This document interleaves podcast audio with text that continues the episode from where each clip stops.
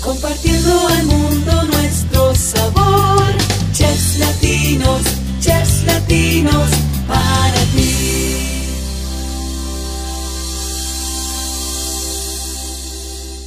Hey, ¿qué onda mi gente de Chefs Latinos, el podcast? Soy yo, Oscar Quiñones, de nuevo, una semana más estando aquí con ustedes, viajando a través de este mundo gastronómico que nos encanta. Y hoy nos fuimos hasta Los Ángeles, California, pero con una historia totalmente distinta en esta ocasión.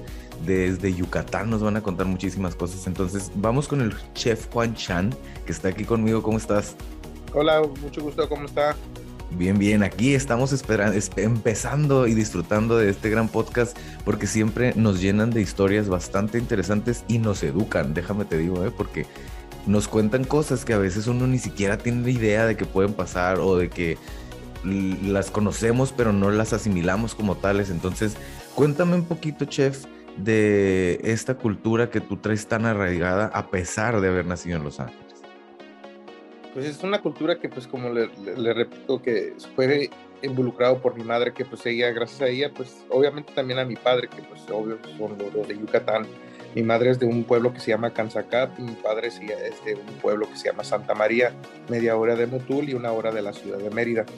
Los otros, pues a mí, pues como le, le contaba que pues a mí mi mamá me, inculcaba mucho la comida yucateca porque cuando íbamos a Yucatán, pues, como le digo, la gente cuando nos iban a recoger, pues este, nos juntábamos todos, pues toda la familia y miraban mis abuelas mis abuelos, todo eso haciendo la comida yucateca cuando nos recibían. Y pues aquí en Los Ángeles, pues también pues me dedico haciendo comida yucateca, siguiendo la misma ah, cultura que viene siendo de mi madre, algo que casi no se muestra aquí en Los Ángeles. Y aparte es algo muy sagrado que pues que la aprendí por mis abuelos, pues más por mi abuelita, que siempre, como decía, que era el, muchacho que me chiqueaba, como dice cuando estaba yo con mi abuelita. El pues, consentido. sí, el consentido, el chiquis, como decían.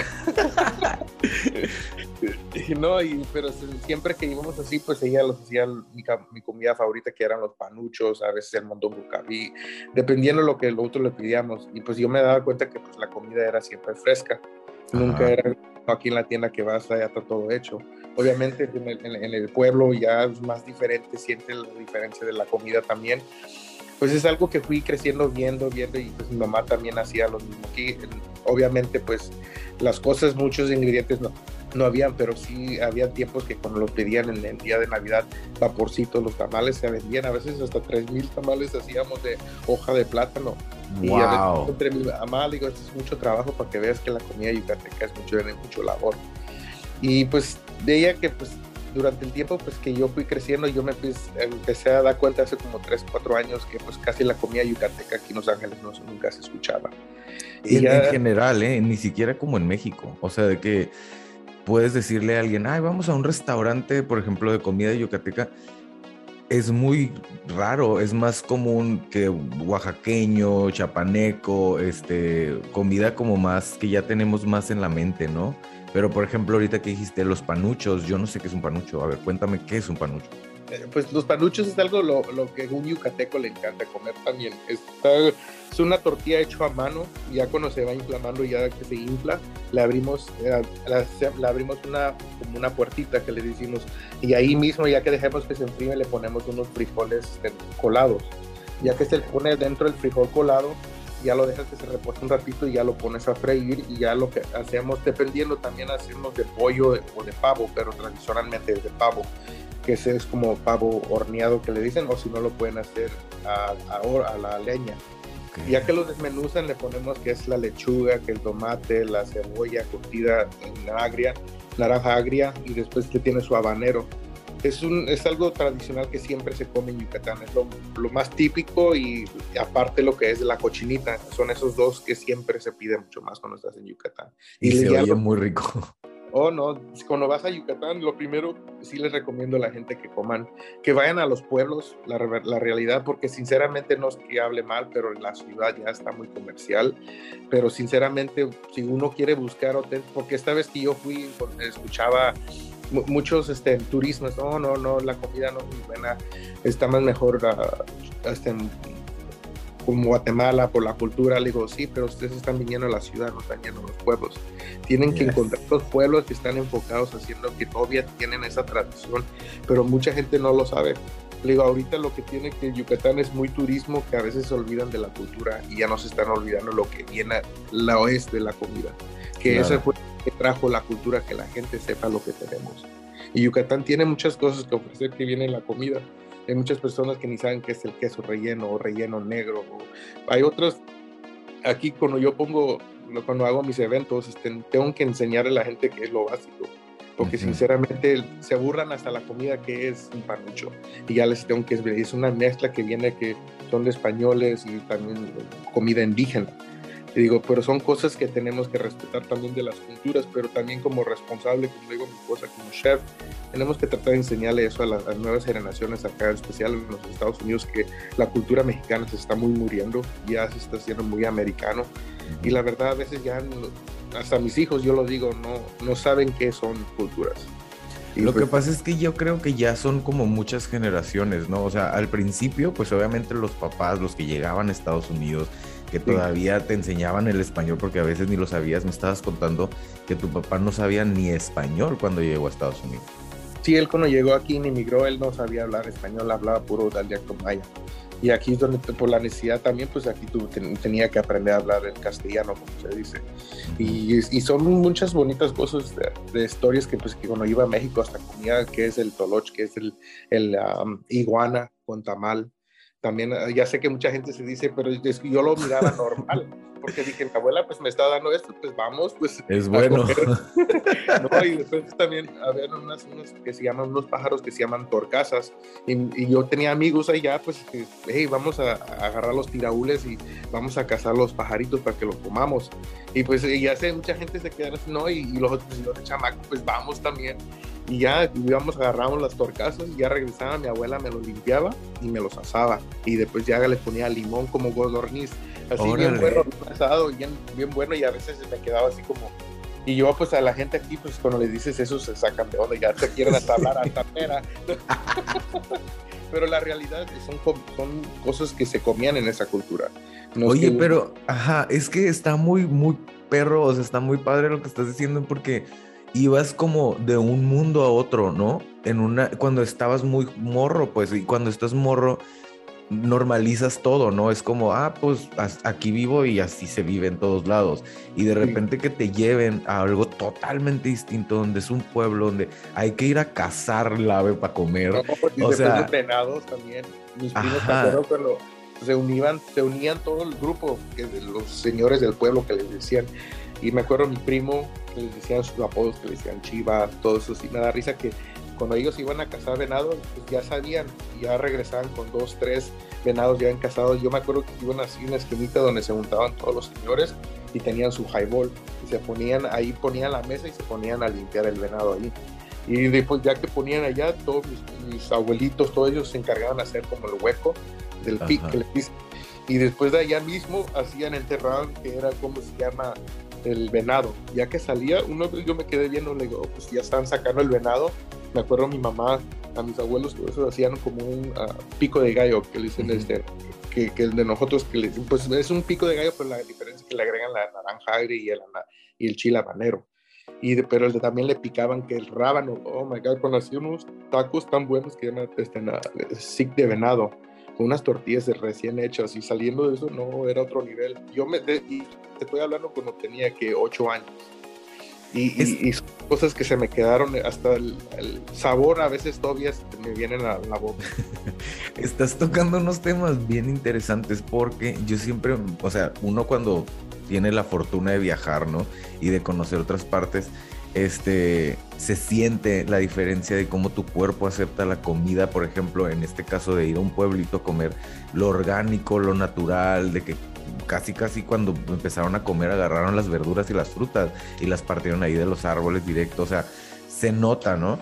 Y, tu cuerpo recibe esos alimentos distintos. ¿No tenías tú broncas de comer totalmente orgánico y luego pasarte a Los Ángeles donde todo está procesado?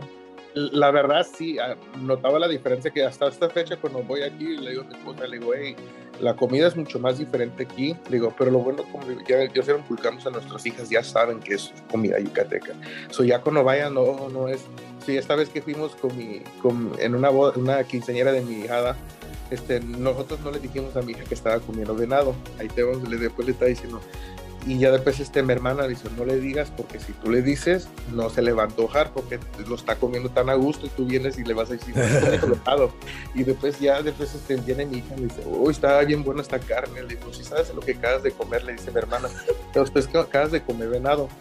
Y dice, ay, pues está muy bueno. Y mi hija tiene 12 años.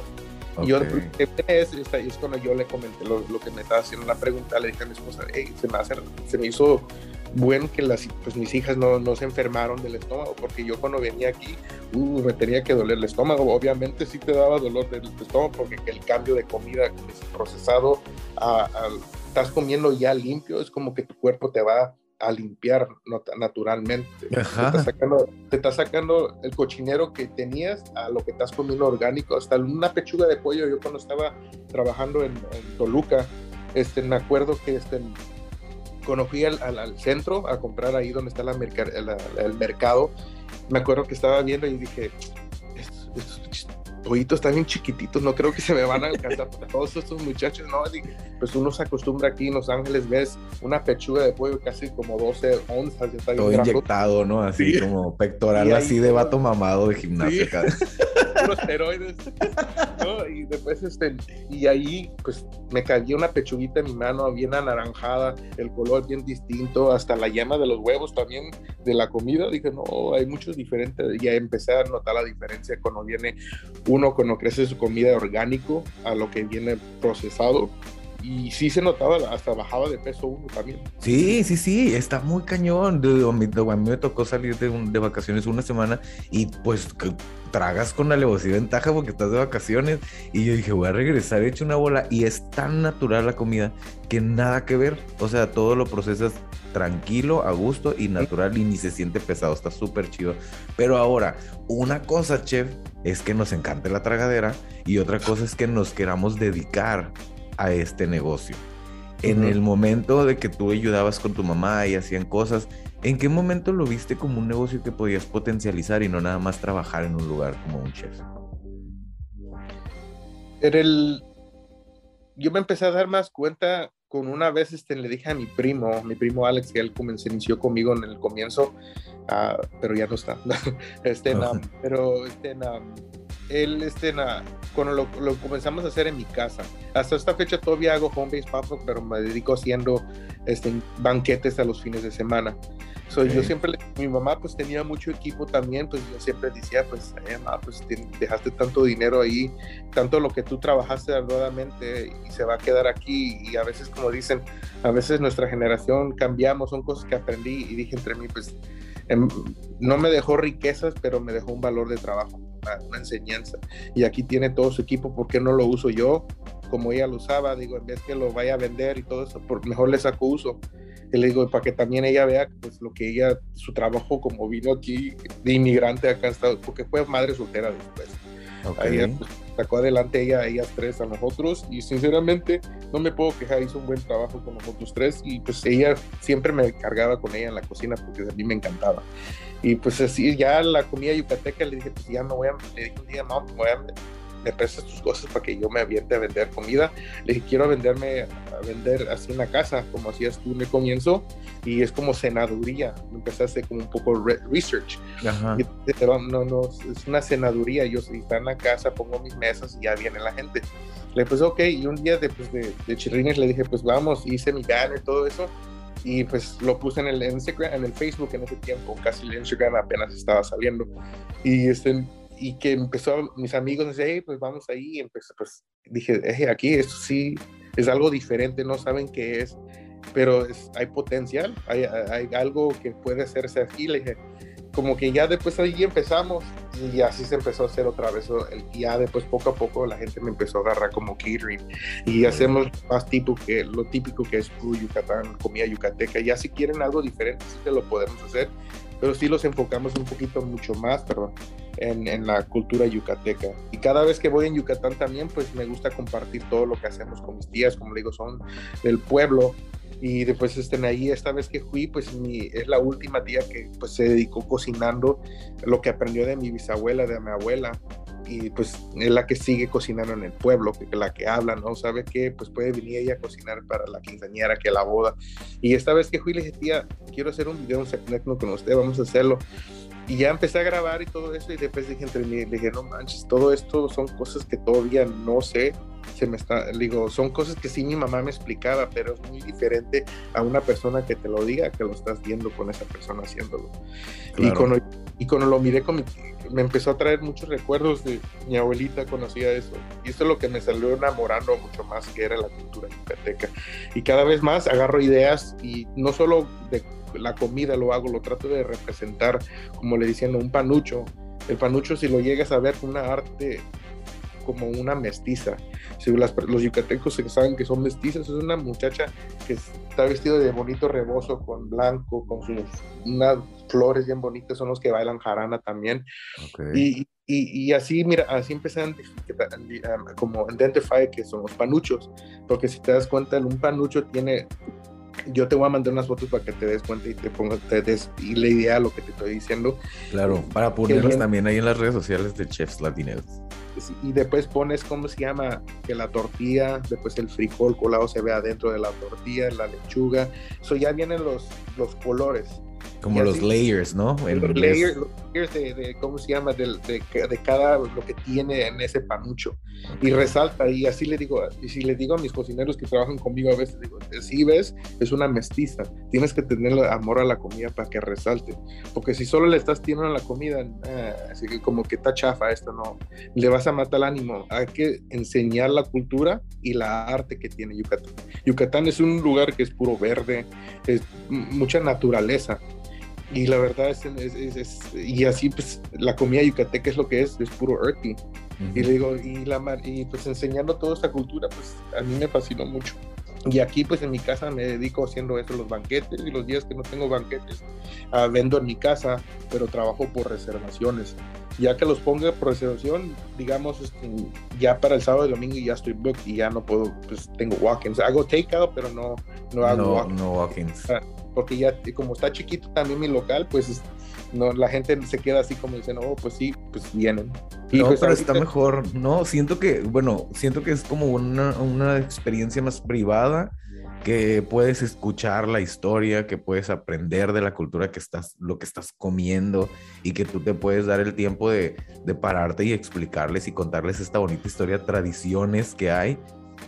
Y siento que es como más, más bonito a que fueras a un lugar y comas y te vayas, ¿sabes? O sea, siento sí, que sí. es como más, más cozy. Eso sí, sí, hay muchas personas. Ha tratado varias en otras partes hacer a, a, ahorita estoy haciendo otro que se llama aquí en Los Ángeles, un Avenue 26, está en, en Pico Rivera, en Sports Arena. Okay. So ahí lo que hacemos es que pongamos staff, pero mucha gente, como le digo, a veces sí me decepciona un poquito más con, como le digo, no mucha gente sabe de la comida, a veces tengo que explicar, obviamente, como le digo, no me molesta explicar por la forma como se expresan a veces. Le digo, y ya que les ¿Y cómo se expresan? Dime, dime, dime, échale, échale. como cuando yo sé que los panuchos a veces los usan como otra, oh, es una pinche panocha, ah. me dicen. no, no mames. Y tú sí, cómetela no, porque dices que sabe buena. sí, le digo, no, a ver, digo, a ver, cómela, no, después ya, ya a veces me pasa la, la, la la, la, palabra, no mames, digo, cómalo y vas a ver, te va a gustar, güey, te va a gustar, vas a ver, vas a querer hasta más. Y después ya vienen los muchachos, dice, hey, una vez una señora así dijo, se empezó a reír, después, ¿me puedes vender una docena? Ok, pues vámonos, ¿no? Ah, claro. digo, no, pero es como le digo, pero a la misma vez digo, no es culpa de nadie, porque también, como dijiste tú hace ratito, no muchas personas tienen el privilegio de viajar y a veces no, no, no, saben la cultura. Le digo, como Yucatán, casi los maridos que llegas a ver ahí son puros europeos, puros gringos, todo lo que saben. Y siempre lo primero que te dicen, Chichen Itza o sino Cancún. Yucatán es otra cosa, Cancún es otra cosa y a veces pues la gente no sabe. Pero como te digo, es triste ver que es más gente, de, la, la, gente americana que se conoce más la cultura que los mexicanos, pero como te digo, no tienen por, ¿cómo te puedo decir? el, los recursos en, enough para que uno pueda viajar, para que aprenda la cultura, todo eso. A veces, en México en especial, ahí viven uno día por día y es, yo lo miraba y todo y a veces hasta como le digo a mis hijos, hey, ten gracias que lo que tenemos, mira lo que no tiene, mira lo que tú piensas que no tienes, mira, ellos están contentos. No, y, y, aunque tengan, ¿eh? te voy a contar una historia, ya se nos está yendo el tiempo, pero te voy a contar algo rapidísimo que pues conocidos míos, de familiares de hecho, para no quería tirar tan rápido la pedrada, sí tenían un, o sea, la solvencia económica para ir y venir, ¿no? Pero ellos nada más detectaban que Cancún era México. O sea, viven en Estados Unidos y son latinos, o sea, son de descendencia latina. Y era como, I love Mexico, decían, me encanta México. Y yo, ay, ¿a dónde has ido? No, pues Cancún, ¿no? Es lo único que hay. Y yo, no, espérate, hay muchas cosas, está mucho más padre. Y es eso, pues, de que a veces no hacemos un, un research, no nos ponemos a buscar que podemos conocer. Y como, como decías hace poco, estamos muy acostumbrados así como caballitos, pues a lo que vemos, lo que conocemos, es lo que queremos hacer y comer y visitar, ¿no? Cuando hay infinidad de lugares que puedes ir que no son peligrosos y más en los pueblitos, a mí me ha tocado visitarlos, que todo el mundo te recibe con fiesta y con gusto y te quieren atender como... No, está precioso eso. Tú dijiste hace poco, me hacían comida de fiesta cuando llegaba. Y, y, sí, es algo que la cultura, por eso a veces mi meta no solo eh, traerlo y enseñárselo, pero traer lo que yo aprendí, obviamente, lo que sigo aprendiendo de mi abuela, no de abuela, perdón, de mi madre y obviamente lo que miraba de mis abuelas, para las personas que no pueden, no tienen el privilegio de viajar, pero por lo menos pueden buscar ese guisado de casa en una parte aquí en Los Ángeles. Y digo, porque a veces no, no, no, no, no solo por nosotros, solo para vender, pero por lo menos hay muchas personas como mi madre, ella afortunadamente no tuvo el, ella no, no tuvo el privilegio de ir a regresar a ver a, su, a mi abuela antes que falleciera por, por, por no tener papeles y todo eso pero a veces como le digo a mi mamá, le digo, mi meta, algún día yo sé que sí, posiblemente voy a buscar la forma, cómo hacerlo para ayudarte, pero para que regreses otra vez y tengas ese juego de la cocina. Pero por esas mismas razones, como mi mamá, me gustaría traérselos a gente que extrañan de la comida de uno, de un familiar o una tía o una hermana o algo así. Porque si traes algo, ese, ese, ese amor, por lo menos ese, ese guisado le cambió su día de momento a esa persona. Claro, no, y son cosas que, sientes como te, regresan en el tiempo, sientes algo que, realmente quisieras tener más cerca. Es bien difícil y yo entiendo un chorro porque conozco muchas historias de esas de que tiene que separar la familia por situaciones de papeles, por situaciones de dinero, por situaciones de cualquier cosa y de repente qué bonito que lo mencionas, porque un platillo de comida te puede acercar tantísimo a la familia o recordarte tantas cosas que, lo haces hasta con alegría. No, la verdad, y siempre como digo, le digo a los muchachos, la comida tiene el poder de unir países, de unir enemigos y unir hasta familiares, porque ya ves, hasta la familia, cuando a veces no se unen, una comida, todos se unen, o que la tía tal hace esta comida, y todos se unen solo para comer esa comida. Y dice, oh, tanto tiempo que no se unen y ya se vuelven a desaparecer otros tres meses, cuatro meses, ya no se junta nadie. no, y eso es muy, eso es una cultura muy latina, ¿eh? déjame te digo, porque pues ya sabes, los gringos cada Thanksgiving se ven y todo el año les vale madre y andan en todas otras partes, ¿no? Sí. Pero el mexicano sí es muy de, bueno, el latino en general es muy de unirse con la comida y que la familia, más las mamás, ¿no? Siempre es como, les voy a preparar unos panuchos, ah, vénganse todos para acá y ahí va toda la, gente. Qué padre. ¿Qué, ¿Qué planes tienes, chef? Aparte de lo que estás logrando, que es como literal educar a gente sobre una cultura que muchas veces no es ni mencionada. ¿Qué más quiere el chef Chan para, para su carrera? Tener un restaurante, ah, un restaurante yucateco, que solo se enfoque, todo que se, de comida yucateca y para traerles un poco de guisados, como le digo, yucateco, estilo pueblo, pues como aprendí con mi mamá y todo eso, sí y trayéndole pues un restaurante más o menos de pura cultura yucateca, que haga jarana, trayendo un pedazo de Yucatán acá en Los Ángeles, como diciendo. Súper, y traerte a tu mamá. Sí, no, mi mamá está aquí, solo que ella nunca pudo viajar a, a México. Oh, para irse para allá. Ah, ok. Yo estaba pensando que al revés, que estaba. No, ella está aquí. No, ella, ella, está, ella está aquí. Ella viene, ella, ya que se separó con mi mamá, pues hizo un cargo de nosotros tres. Pero ella se llama Chef Elsa, también tiene 35 años en la gastronomía yucateca. Y ella la que me gracias a ella, pues también en mi carrera, pues ha brillado por ella, por las puertas que ella me dejó como chef. Les digo, de- del viejo, yo, yo llegué, aparte que trabajo con comida yucateca haciendo vendas y catering, pues yo he trabajado con, con casi 10 campeones mundiales de boxeo, como Wow. Julio Chávez, ah, con el chino Maidana cuando peleó con este Floyd Mayweather, como su chef que se le encargue cuidándole su comida dietética de ellos. Obviamente yo estoy gordito, no, no, sí me- pero con estos muchachos este, pues siempre me han cargado así y pues ahorita estoy trabajando con otro muchacho que se llama Virgilio Ortiz, que es de Golden Book Promotion. So, ellos me- y así yo les cocino su comida de ellos ya que vengan, pues ya que termine el campamento de dos, tres meses, pues ya el trabajo se acaba y pues los fines de semana me dan quebrada para ir a vender la comida yucateca. Oye, pero entonces te la pasas todo el día trabajando, bueno, todos los días casi casi, ¿no? De que si no es private, es este público, si no es en casa, si no es catering. Oye, pues qué genial. Y la verdad, qué gusto que le eches tantas ganas y que te guste porque se nota en tu cara que te apasiona, pues, o sea, te gusta te- este, investigar y, y viviste muchas experiencias allá. Y yo siempre he dicho que cuando la experiencia la vives, la ves y así es como aprendes, es muchísimo mejor que cualquier lugar donde puedas estudiar un curso de lo que sea, de lo Es que cierto. sea. Y Eso eso, es está cierto. muy padre. Muchas felicidades, de verdad.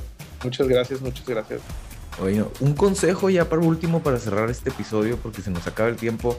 Un consejo precisamente para esas, para tú que tienes hijas, las nuevas generaciones, la gente que está creciendo tanto en Estados Unidos como pues en México, pero que se quieran dedicar al mundo de la gastronomía. pues to do research primero, antes, porque a veces muchas personas piensan, como cuando estaba chamaco, mi mamá me decía, si tú piensas que te vas a meter en la cocina para hacer mucho dinero, créeme, no hay dinero. Sí hay dinero, pero tienes que estar en otro nivel, dice, pero que lo hagan con amor.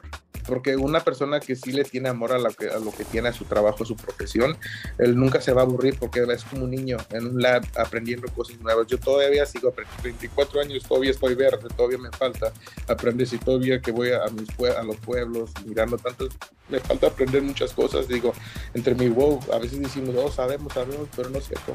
El- la cocina es un, como me decía mi padre, la cocina es como un libro que nunca termina.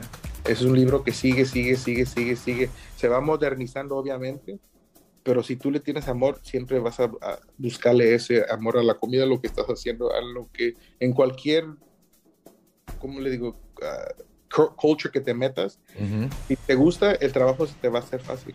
Y Claro. después, después es cierto lo que dicen, cuando uno también le tiene amor y al trabajo y el rico y se pone al 100%, el dinero se le va a venir ya con recompensa de su trabajo.